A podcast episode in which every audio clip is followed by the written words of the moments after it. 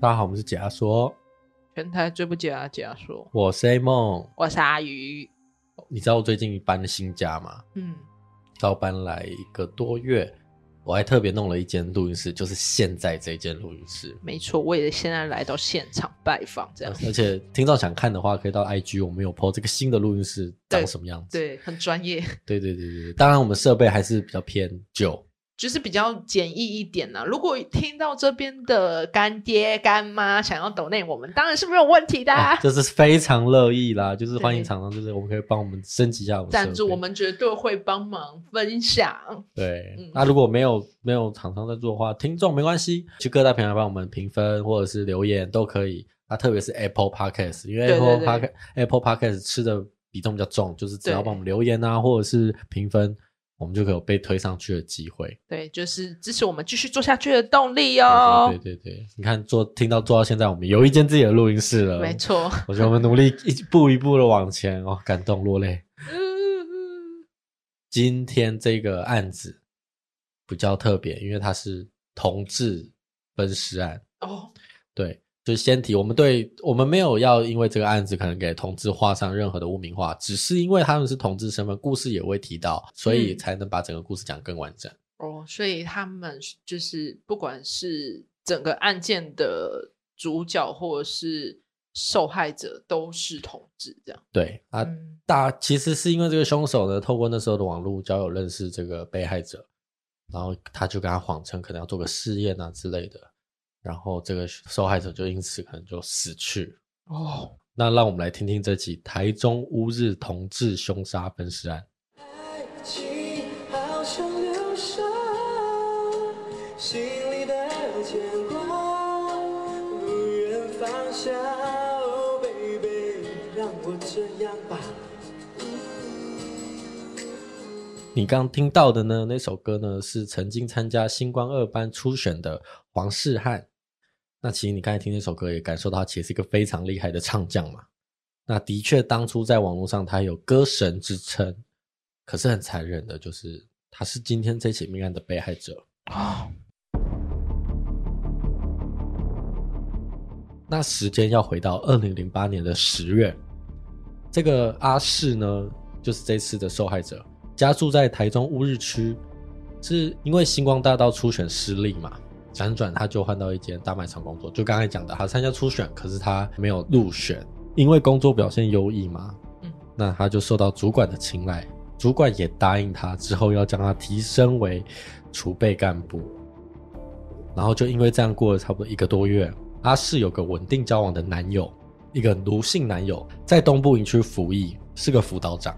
因为卢姓辅导长跟男友阿四早在很久以前就约定好，十一月七号当天要去阿士台中住家找他，但是到了当天，卢信辅导长已经到了阿士的住处，却怎么都找不到他，电话也联系不上。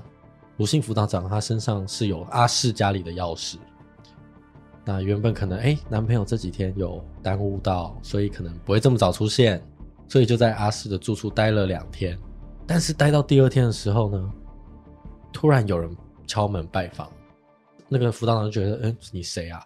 那这个拜访人说自己叫做黄家庆，那黄家庆就表示了他是阿四的朋友，也跟卢姓辅导长小聊一下，因为阿四有跟这位黄家庆聊过自己的男友，所以黄家庆第一时间就有认出他是卢姓辅导长。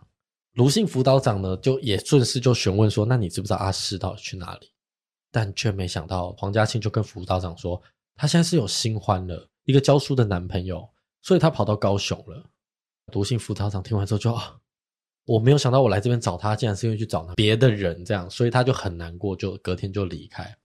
那我们稍微小提一下阿四的背景，他妈妈呢，在案发一年前其实因病过世，所以爸爸就北上工作赚钱，就留阿四一个人住在台中乌日区那边的住宅。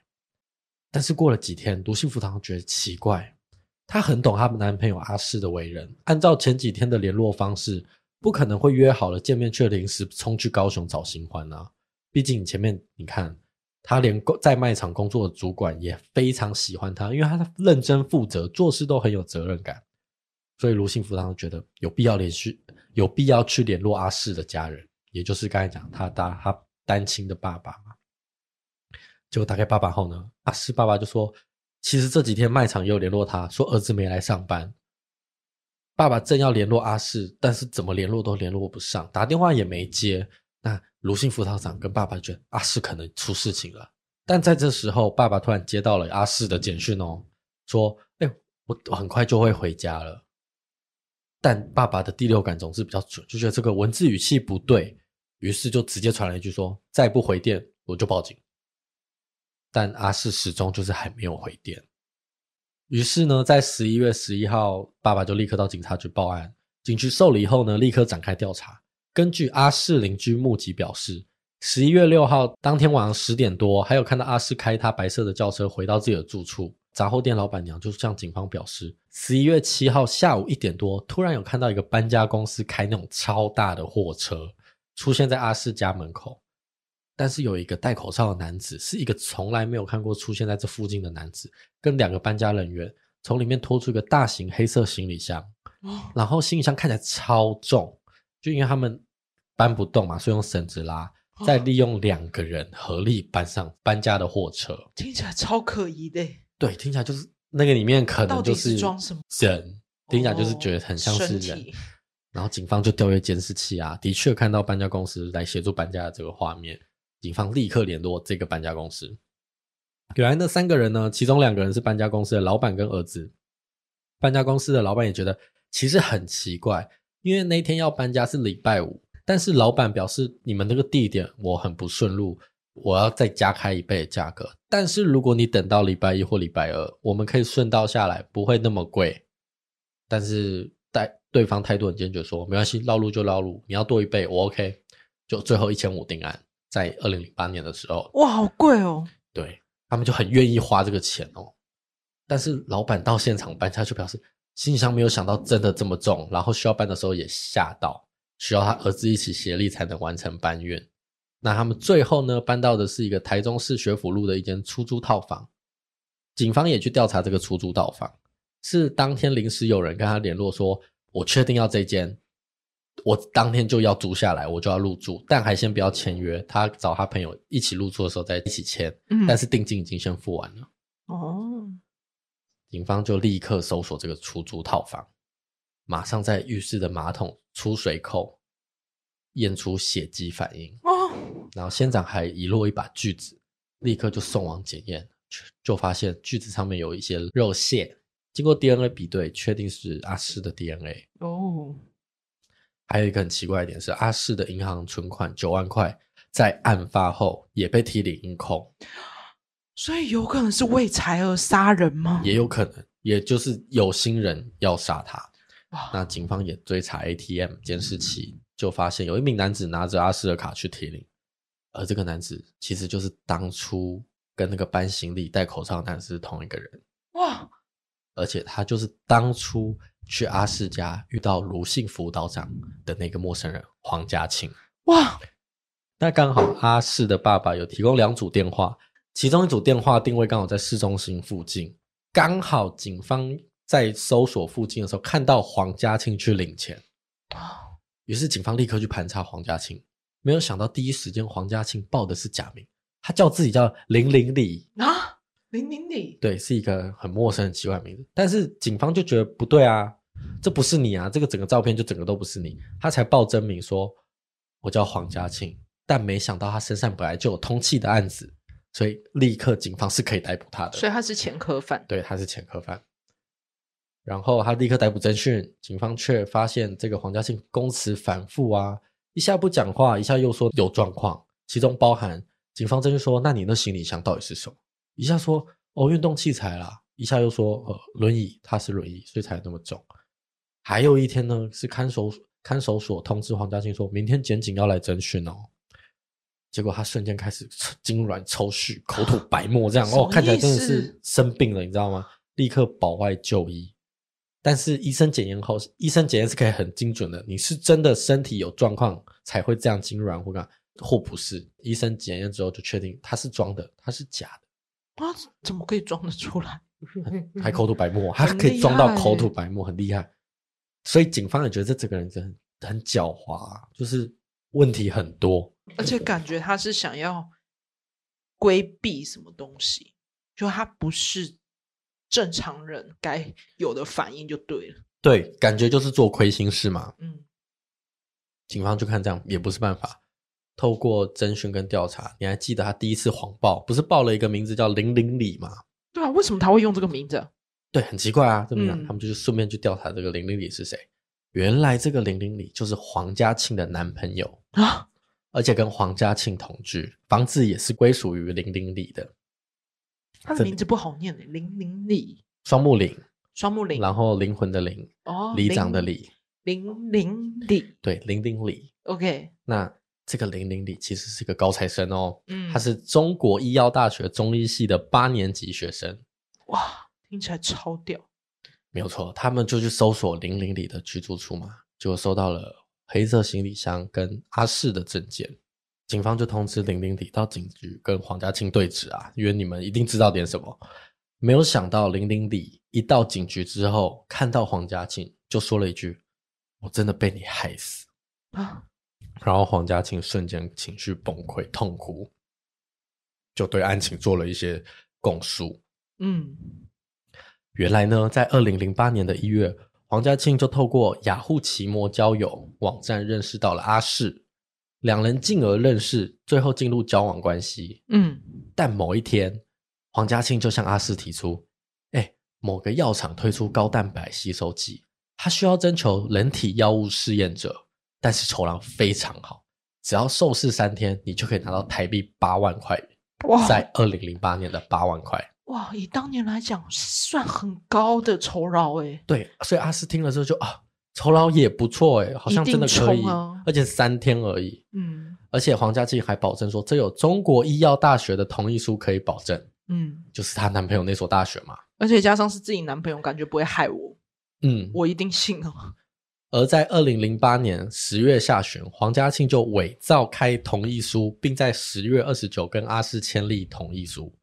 把时间敲定好为十一月六号前往宜兰接受药物试验。但黄家庆没有想到呢，十一月六号当天，阿四想起来跟男友卢姓辅导长有约要在台中聚聚，而卢姓辅导长他们要见面，就还要跟她那个男朋友见面。嗯，他就说：“哦，那我我还是不去宜兰受试好了。就今天真的有事，我不想去。”就黄家庆也没有想到，怎么会临时被取消呢？虽然他很不高兴。但还是跟阿世想说，不然你不用来宜兰，这个试验在家里也可以测试啊。他就保挂保证，于是就协商阿世在自己住家进行试验。阿世也觉得，哎，好像很方便呢，这样好，我刚好还是可以跟我的男朋友见面啊，就答应了。于是，在十一月六号当天早上九点，黄家庆就跟她男友林林里一起前往阿世的住处，并将一种。短效静脉注射的麻醉剂叫做牛奶针，嗯，因为它外观是呈现乳白色的，一瓶大概是两百毫克，跟一种肌肉松弛剂，通常它它这个肌肉松弛剂呢是在你麻醉之后呢打了之后你松弛插管就很好插，然后肌肉松弛剂是两瓶，共一百毫升，注入进阿诗的体内。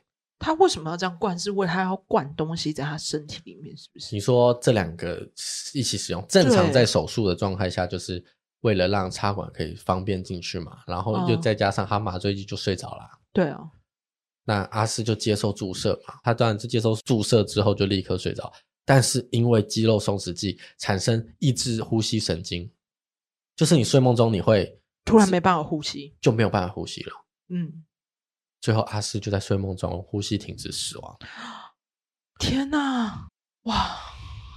然后呢，这个阿斯在看他死亡之后呢，接着就是把他装入行李袋，请搬家公司搬到自己租屋处，再以就是那个行李箱，他突然租的那个租屋处，嗯，再与男友林林里一起肢解尸体，使用砂轮机一台、折叠式锯子跟钢刀一把。但是因为那个砂轮机或跟电锯声音太大了，所以最后是使用锯子去肢解。那林林里是医学系的嘛？依照他学到的知识呢，他就可以很精准在关节处分尸，嗯，最后将阿四尸体肢解成十五块，嗯，并以铁盆、大碗把这些尸块装好，一直淋他滚烫的热水来凝结血水，也以防尸块会腐臭。再分别以两层、三层的黑色塑胶袋包装下去这些枝干、上躯干成为一袋哦，然后其他部位呢再装成三袋，在十一月九号下午四点，再把跟零零里呢把这些阿四的这些东西呢弃置于台中市的台电八区，跟一些比较偏僻的水沟那边。啊，真的很残忍哎！警方觉得奇怪，其实里面有很多奇怪的疑点，包含就是注射或者是什么阿四为什么会答应呢？应该说他为还有为什么他拿得到这些东西？对，那其中这种很奇怪一点，第一时间黄家庆是说两人说好了要殉情，但是他看他这个样子，黄家庆觉得好好可怕哦，所以就跟着没照做。好，第二次是说哦是人体试验，他说辞反复就对了，他说辞一直都很反复啊。都没有一个确定就对了。对，就警察觉得不可能，这些事情不可能这么奇怪，而且男友也在旁边，他那个医学系男友也在旁边。于是警方就继续追查，原来真相是完全不一样的哦。这是一场完完全全的预谋犯案，嗯，而且预谋多久？在两年前就预谋好了哦。为什么这样做？对，他的那个做的犯罪动机很莫名啊。黄家庆呢，早在这次杀人案之前就已经前科累累。因为涉及多起犯罪，缓刑宣告呢，遭法院撤销而面临入狱。他又畏罪不到庭，又被台北地方法院通缉，所以他想了一个方法，他想要伪造身份，哇，或者是冒用别人身份也可以啊，这样他就可以没有负担过后面的日子，就是避免查缉。所以他想要装别人就对，对，于是他在二零零八年呢八月，利用不知情的男友零零里要诈骗一个叫做杨振华的身份证件，想要去申请护照，逃到国外。但是这个杨振华及时发现，并且报警，才阻止这件事情发生。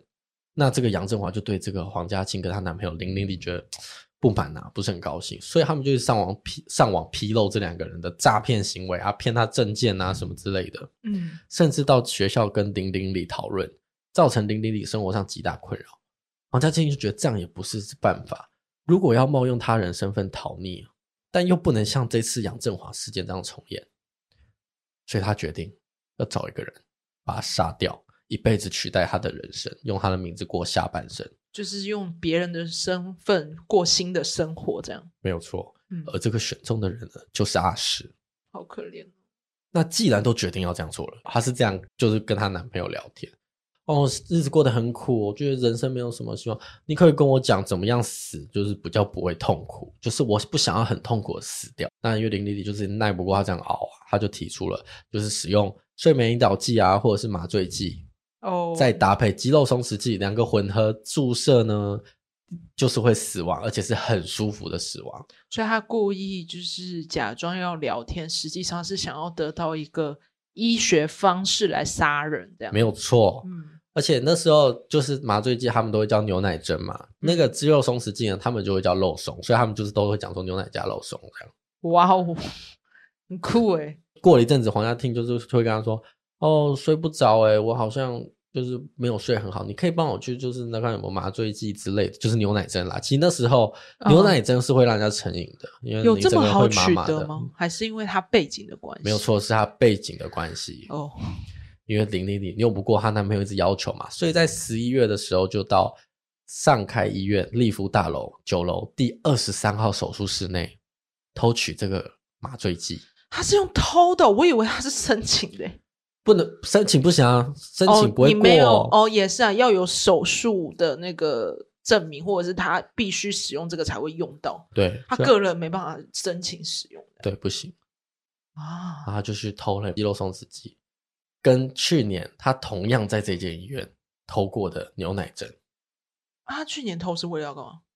就是她男朋友在说她很累啊，想睡觉，想要舒服，所以她那时候就已经用过了。嗯，他就习惯把这些东西就他放在自己家的租屋处的冰箱，供黄家庆随时取用。但是他有告诉说这个药物放在一起的危险性，嗯，就是希望不要这样，就是他不知道嘛。他不知道，不知情，他就跟他说不可以用在一起哦，你会死哦，对，会诶死哦，嗯哼，然后黄家庆就见哎，药物都已经备妥了，那开始就上网寻找适合的对象，哇，于是呢，在二零零八年一月，黄家俊就透过雅虎奇摩交友认识认识到阿世嘛，但是你不觉得刚才奇怪的是，为什么他会相信他又有食物药物实验，他也愿意让他到住家来做实验，如果只是个路人。你也不会愿意让他就乱注射东西啊。因所以他一定有伪造身份啊。对，没错。他在跟这个人认识，跟阿世认识了，他就自称是医学系自居。嗯，所以阿四从头到尾都没有起疑啊，因为他也不难去伪造，是因为她男朋友的确就是医学人士啊。对，他就很懂这些门路。嗯，那黄家庆呢，真的很贼，他就趁这个时候摸清阿四的居家跟生活背景，而且他又透过关系多次请他朋友让他当人体试验，练习静脉注射，他就一直练习，一直练习，一直练习。但同时呢，他另外一个地方又展开全新的交友圈。黄家庆自称自己叫阿世，并且用阿士的名义建立起全新的社会关系。哦，你不觉得他，他等于是说，他同时在养跟阿世的那个姓，就是他同时对阿世是一个身份，然后用阿世又过了另外一个身份，这样子。对，他建立了很多身份，包括医学系的身份、阿世的身份。嗯。跟他自己本来的身份，他本来就是为了要脱罪，所以用这样的方式，我觉得蛮正常的。对，嗯，所以在杀完阿士后呢，其实黄家庆有曾经试着拿阿士的身份证跟自己的大头照，要去户政事务所更换身份证，但是因为实在是太夸张了，马上就被事务所识破，就是这不是同一个人啊，除非他整形了。对，所以那柜台小姐一直拒绝他说不行，这就不同人，你怎么可以这样换嘞？那原本他以为可以不会被发现。但却怎么没有想到，阿世有一个很关心她的男朋友跟爸爸，所以第一时间就报警寻人嘛。阿四的遗体呢，很遗憾就是没有全部找到。其实因为他是丢在水沟，所以很多都是最后就是零零散散的。对，不过警方发现的躯干的部分呢，就还是有发现一一两袋，正好足以验出致命药物的成分。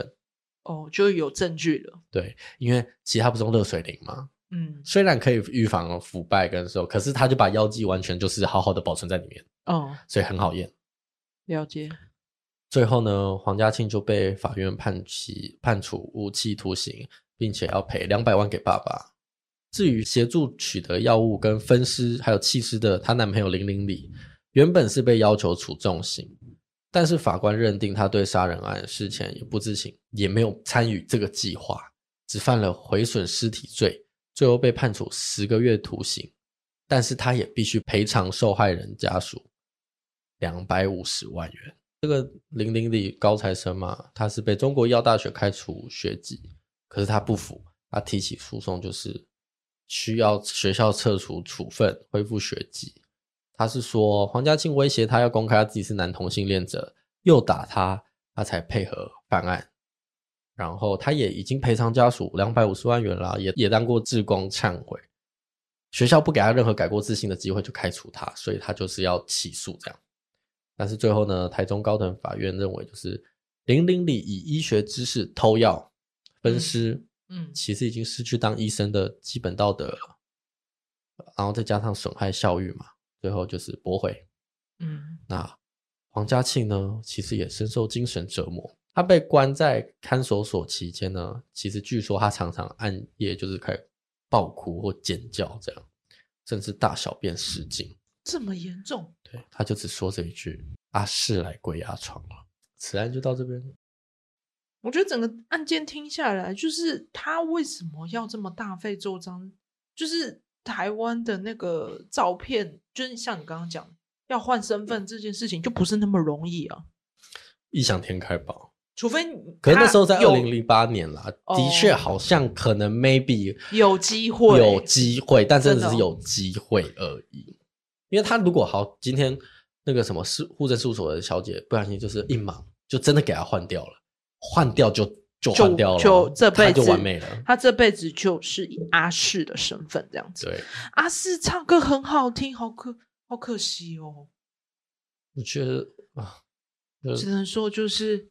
他遇错了，对，运气不好，对吧？而且你看，他其实有一段，包括就是她跟男朋友约好了，如性辅导长约好了，嗯，她就拒绝这个药物实验，她不要去了，嗯，她就是很有责任感的一个人。可是因为那个人不死心啊，我今天就要取代掉你了，那我就到你家注射。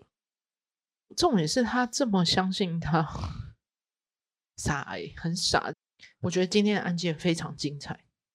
因为原本以为只是一个很普通的，比如说扯上同志的一个案子啊，可是没有想到，就是竟然是完全想要取代掉他的一个人。对，就是想要用新身份过生活的人。好了，今天案子就到这啦，记得去我们各大平台去留言评分，去帮我们 Apple Podcast 还有你收听的平台帮我们评分留言。对，这很重要，记得帮我们去评分留言。也可以追踪我们 IG LIP 点 TALK。对，这是我们最重要。我们的 IG 最近都会 po 一些，比如说我们现在就是我们回顾系列，对，回顾就是我平常说一些小知识，或者是想知道哎，可能最近又有什么杀人案可以听，然后就可以去订阅我们的 IG。对。因为我觉得可以这样 po，是因为像有一些听众其实不太知道我们以前的集数，我觉得这样蛮有用，是因为像我自己周遭朋友，他们有当我们的听众，他都会去，因为 IG 有发嘛，他就会回头去听那一集，说，哎，原来你们之前有讲过这个案件，或者是说之前因为刚 po 的那一周是血癌少女诈骗案，他说他再重新听一次，就没想到说。哇，因为那个人是我们认识的人，他就说没想到他是这样子的人，是完全看不出来。反正就大家很值得去追踪，或者是回头去听我们以前的案件，非常多精彩的内容。这样没有错。好啦，我们下集见啦！我是 A 梦，我是阿宇，拜拜，再见。